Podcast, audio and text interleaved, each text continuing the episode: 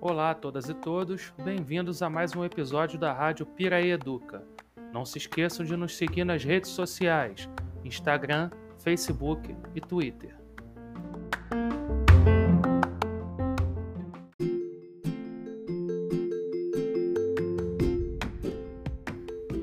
O episódio de hoje é sobre a relevância das metodologias ativas de ensino e aprendizagem com a professora Teresa Garcês. Quem quiser entrar em contato com a professora para tirar ou sanar alguma outra dúvida, as redes sociais da professora estarão na descrição desse episódio. Bom episódio a todas e todas e vai lá, professora!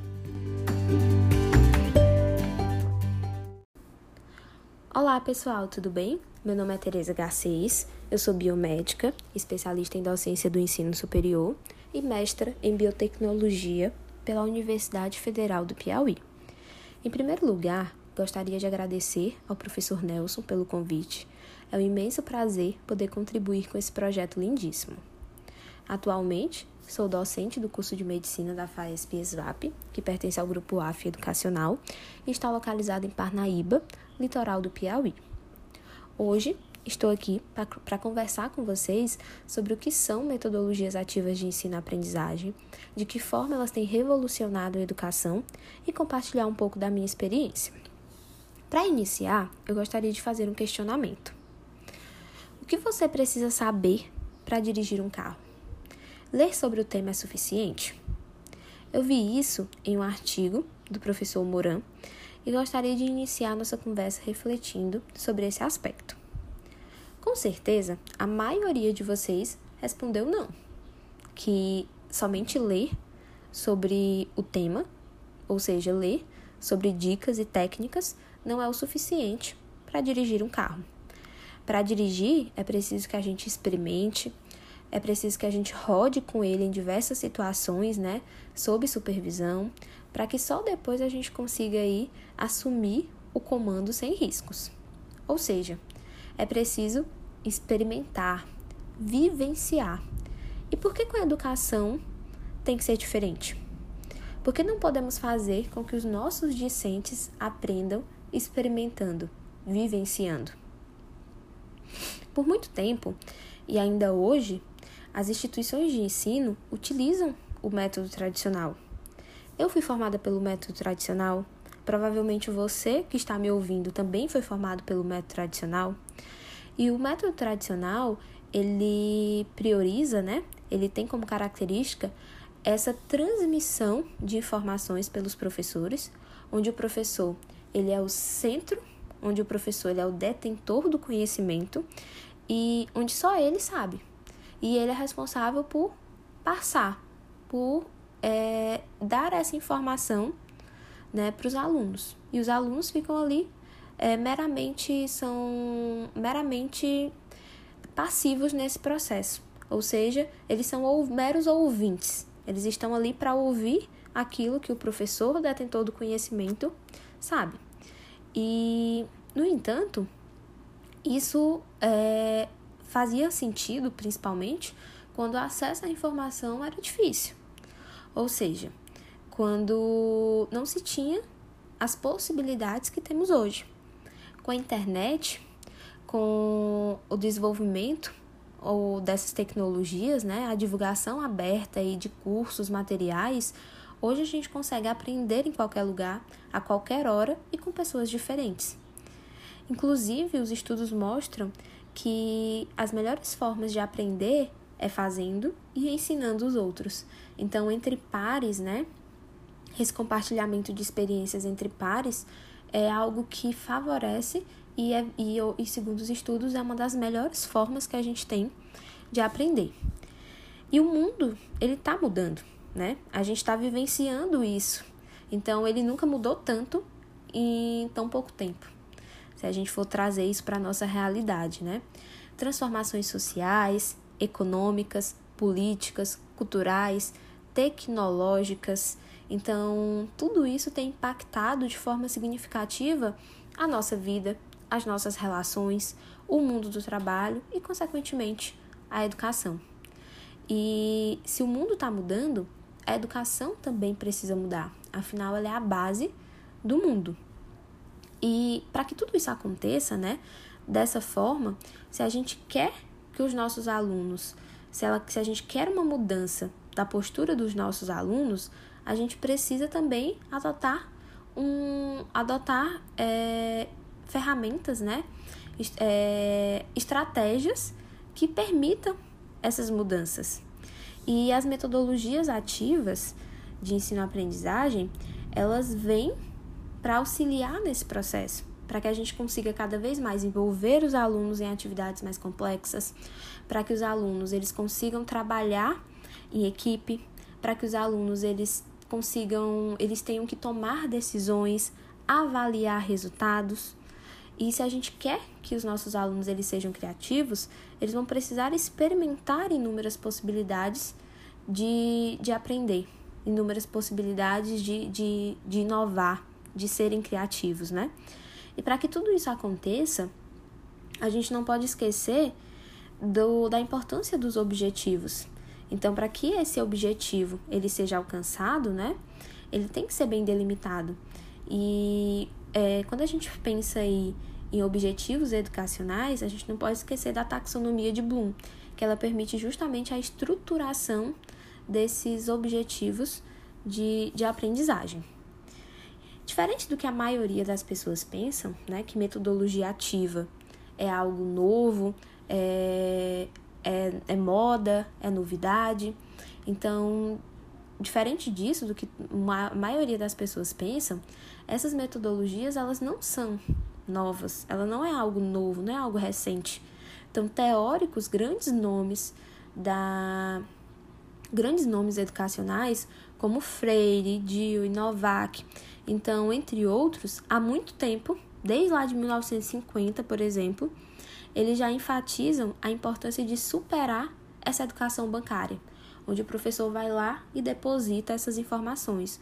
Ou seja, essa, essa metodologia é superar essa educação tradicional e focar cada vez mais na aprendizagem do aluno, envolvendo esse aluno, motivando ele, dialogando com ele, fazendo com que ele seja o centro aí do processo de ensino-aprendizagem. E isso vai de encontro com o conceito de metodologias ativas. Então, o que, que são essas metodologias? Então, o próprio nome já diz, né? São metodologias nas quais o aluno ele passa a ser o protagonista, protagonista central enquanto os professores assumem o papel de mediador, facilitador desse processo. Diferente do que a metodologia tradicional é, tem como característica, onde o professor ele e o livro é, são ali a fonte dessa informação, né? É, na metodologia ativa, esse professor e o livro eles não são mais os meios exclusivos do saber em uma sala de aula. Então, a internet ela está aí à disposição dos alunos para que os alunos eles façam uma busca. Então, na aula, o professor está lá ministrando a aula, o aluno pode entrar, acessar o Google e pesquisar o tema que, aquele, que o professor está ali ministrando. Então, isso o aluno hoje consegue fazer. E a metodologia ativa, ela traz o quê? Ela traz a, o, esse, protagonismo, esse protagonismo do aluno no sentido também de instigar esse aluno a participar da aula, fazer com que esse aluno trabalhe em grupo, fazer com que esse aluno aprenda a partir de discussões de problemas.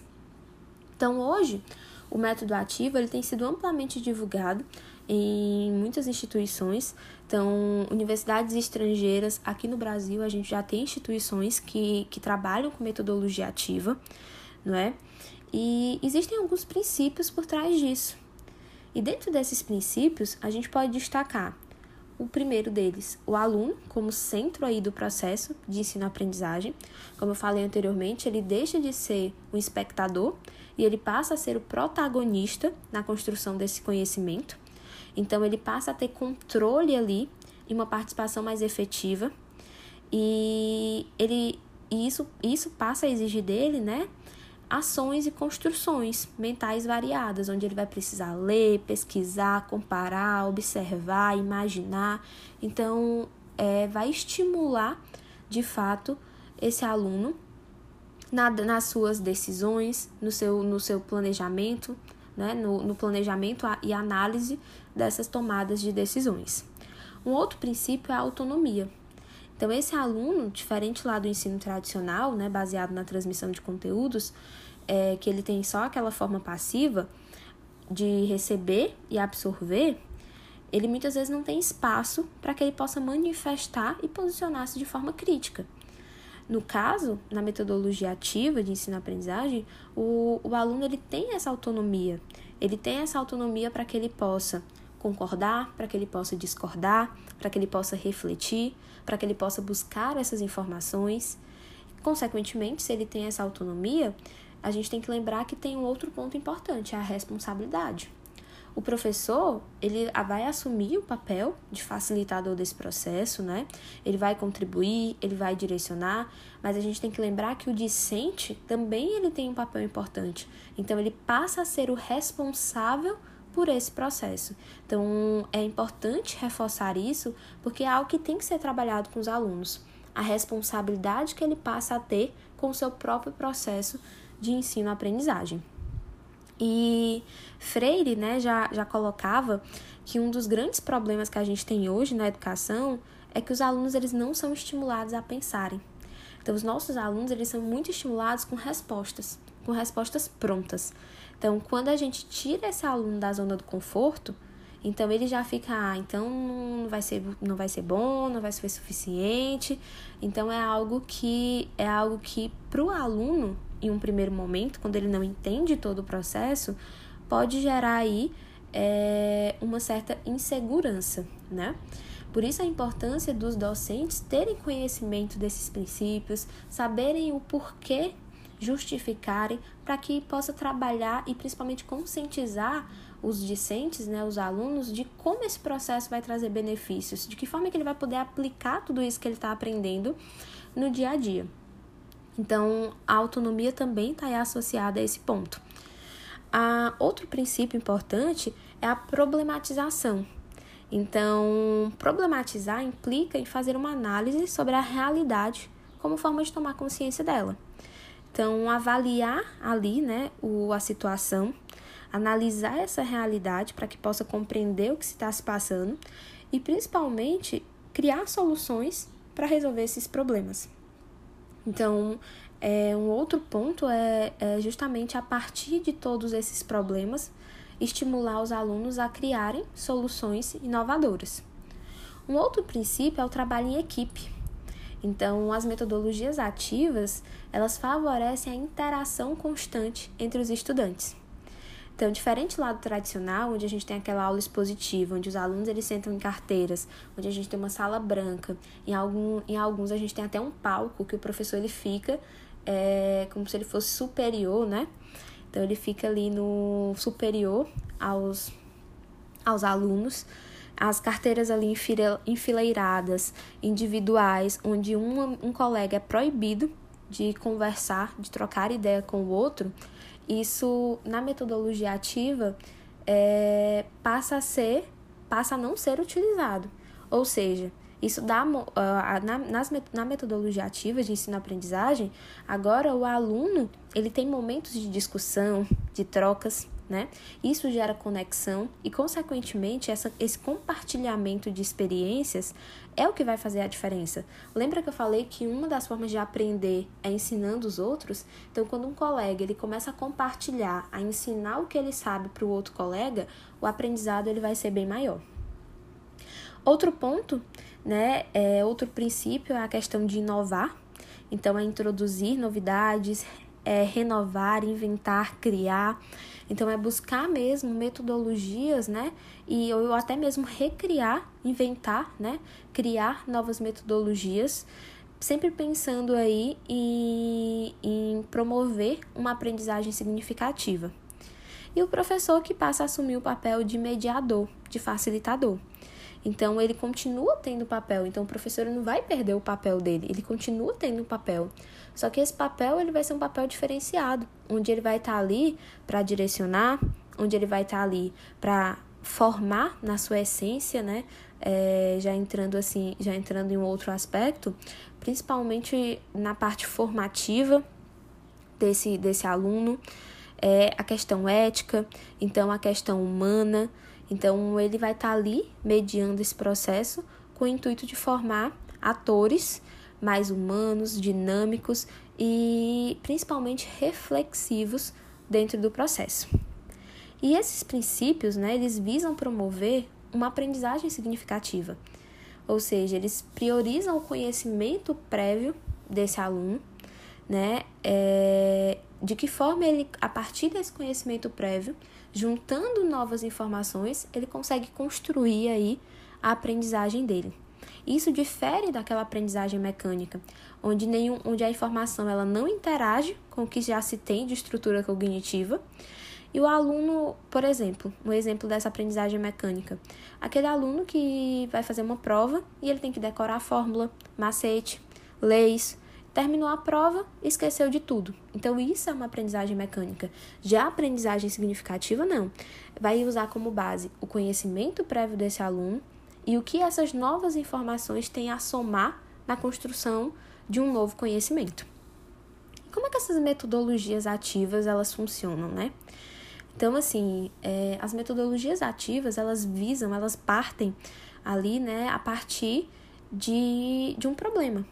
Então, o aprendizado ele se dá a partir de problemas e situações reais, ou seja, situações que posteriormente ele vai vivenciar na vida profissional.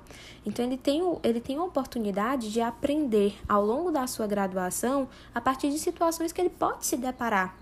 E aí, lembra do conhecimento prévio que eu acabei de falar, né? É, quando ele chegar lá na frente, ele já vai ter tido esse conhecimento prévio para somar com tudo que ele está aprendendo, com tudo que ele aprendeu.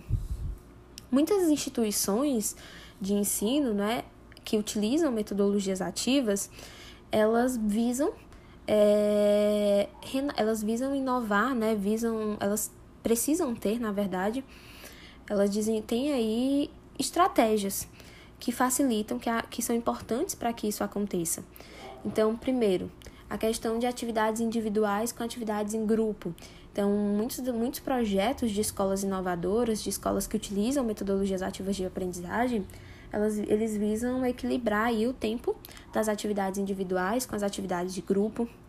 Além disso, é, as metodologias ativas de aprendizagem, elas têm uma visão, o, o professor, ele passa a ter ali uma conexão maior com esse discente e acompanhar o progresso desse aluno.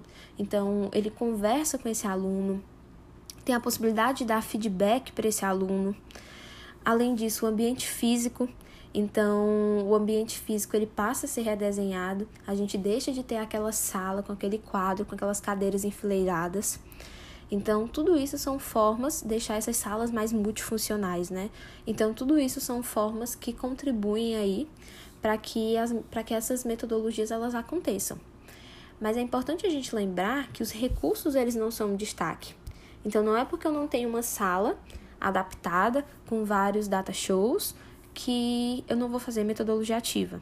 Então, não é isso. Então, a gente tem que lembrar que esses recursos, eles facilitam sim o processo, né? Mas eles não são únicos e eles não são destaque. Então, o, o principal é justamente o quê? O principal é justamente a vontade de mudar desses docentes em prol de uma aprendizagem, em prol de trazer mais significado para esses alunos. Por onde começar, né? Então, assim, para começar, é importante entender, é importante conhecer o que são essas metodologias ativas, vivenciá-las, né? E, e começar aos poucos. Então, quando você entra nesse mundo, você acaba vendo que ele tem um leque de oportunidade de, de, de, de metodologias que podem ser utilizadas, né? E inicialmente é preciso conhecer o seu público, então saber quais, ter em mente ter bem definidos os objetivos, por isso a taxonomia de Bloom é tão importante, né? Ter em mente esses objetivos, conhecer o seu público de alunos, para que você possa é, traçar aí qual seria a melhor metodologia a ser aplicada para que você consiga atingir os objetivos propostos para aquela aula. E principalmente engajar esses alunos. Num primeiro momento, é, é normal a resistência. Então, lembre que eu falei, os alunos eles estão saindo da zona de conforto. É muito mais fácil eu perguntar e ter uma resposta. É muito mais fácil a resposta tá na linha, tá na linha, tá na, no quarto parágrafo da página 3 do livro X. É muito mais fácil, é muito mais cômodo para o aluno, né? Mas será que na vida profissional dele a resposta vai estar tá na linha, no, no parágrafo, no quarto parágrafo da página 3? Ou ele vai ter que pensar para chegar um, um, em um denominador, em uma resposta, né? Então é importante lembrar disso. E aí, para finalizar, eu queria compartilhar um pouco né, da minha experiência.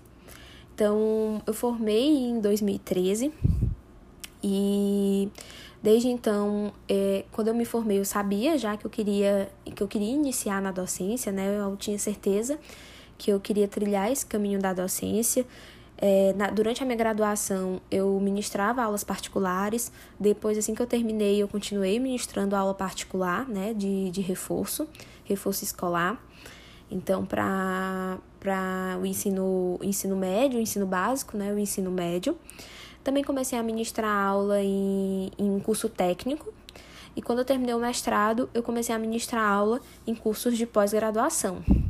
Em 2017, é, tá, há três anos, né, eu conheci as metodologias ativas de fato. Então, quando eu comecei a trabalhar ministrando aulas no curso de, de pós-graduação, é, eu comecei a ter um contato, né, também por conta da pós de docência, sobre as metodologias ativas. Mas o que eram alguns conceitos, mas nunca vivenciei de fato. Apesar de que eu sempre busquei nas minhas aulas é, aplicar jogos, aplicar, faz, a, trazer música, é, então, assim, trazer situações diferentes. Então, eu sempre busquei diversificar, mas de fato eu nunca apliquei isso como metodologia ativa, né? Em 2017, eu entrei na, na FAESP e lá eu fui apresentada de verdade para esse mundo. E eu fiquei simplesmente encantada, fascinada.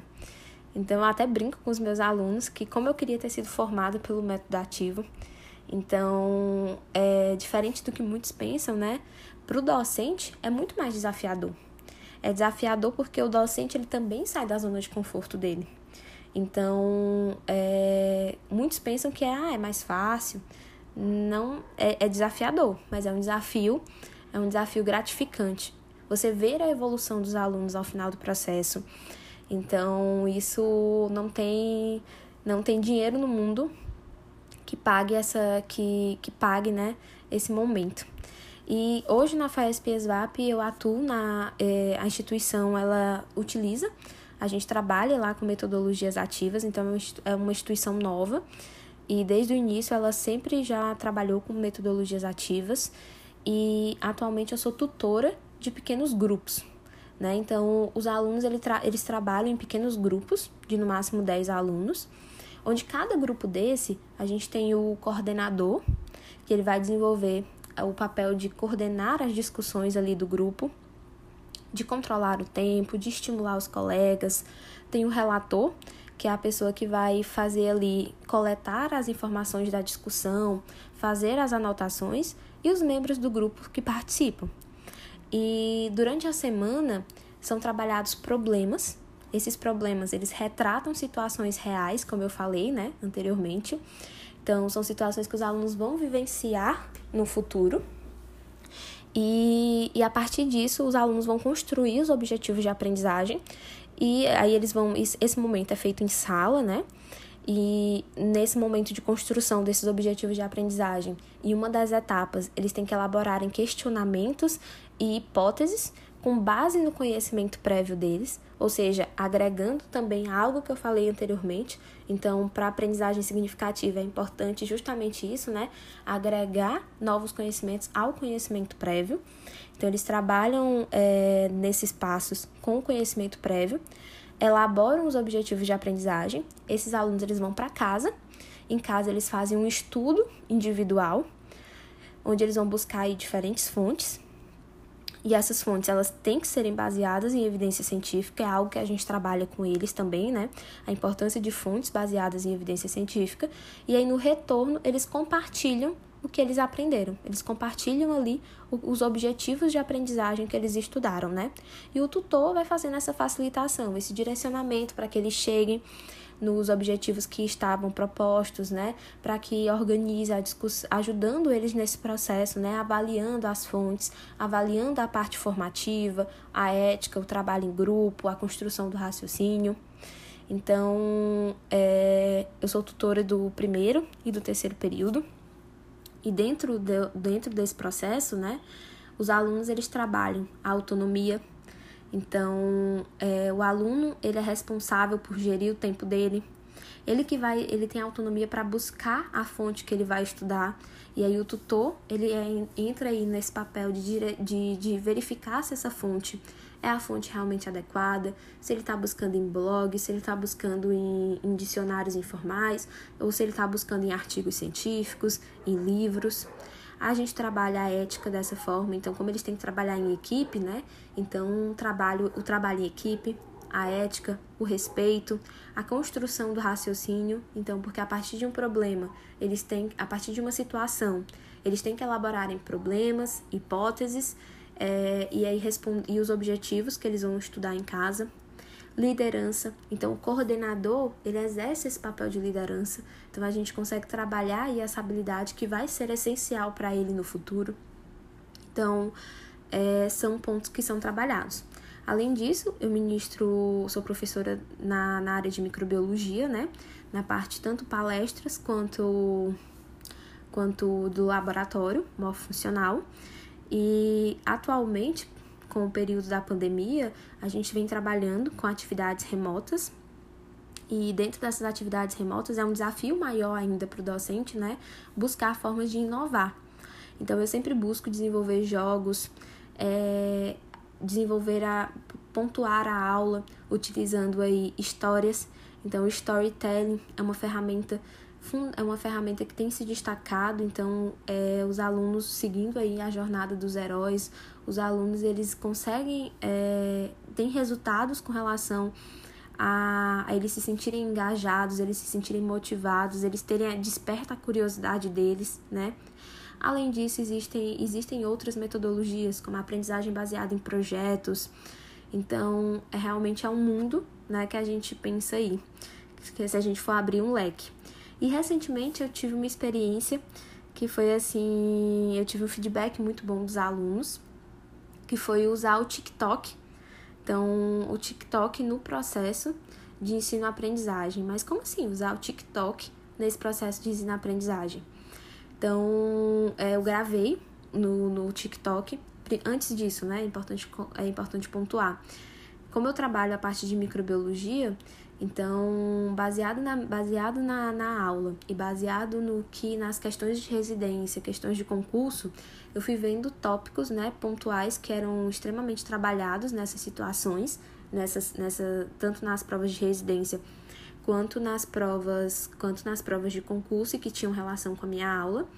E aí eu gravei, então, um TikTok, um vídeo, onde nesse vídeo eu trazia informações por exemplo, a ptiríase vesicola é uma infecção fúngica causada pelo fungo do gênero Malassezia, fungo, fufo e é, fatores como o uso de corticoides, o uso de antibióticos é, e mudanças hormonais são fatores que predispõem. Então, eu fui usando essas frases e construí o vídeo dessa forma e enviei para os alunos e os alunos eles têm que gravar um TikTok respondendo se sim ou não. Então foi uma forma de inovar aí dentro do processo, né, dentro do, do processo de do processo educacional. Além disso, como eu falei, tem outras ferramentas. Em um outro momento eu posso compartilhar com vocês. É, vou deixar o meu contato, então vou pedir para o professor Nelson, ele vai deixar meu contato aqui também. Se alguém tiver interesse, tiver dúvida, quiser compartilhar, eu vou estar à disposição. Queria agradecer os ouvintes e dizer e deixar uma mensagem. Então, permitam-se conhecer e vivenciar as metodologias ativas. Tenho certeza que depois de vocês conhecerem, se permitirem, o, o pensamento de vocês não vai ser mais o mesmo e os alunos de vocês vão agradecer, porque o processo ele vai estar é, os alunos vão se sentir mais engajados, mais motivados, mais conectados e principalmente a aprendizagem ela vai passar a ser uma aprendizagem mais significativa. Obrigada!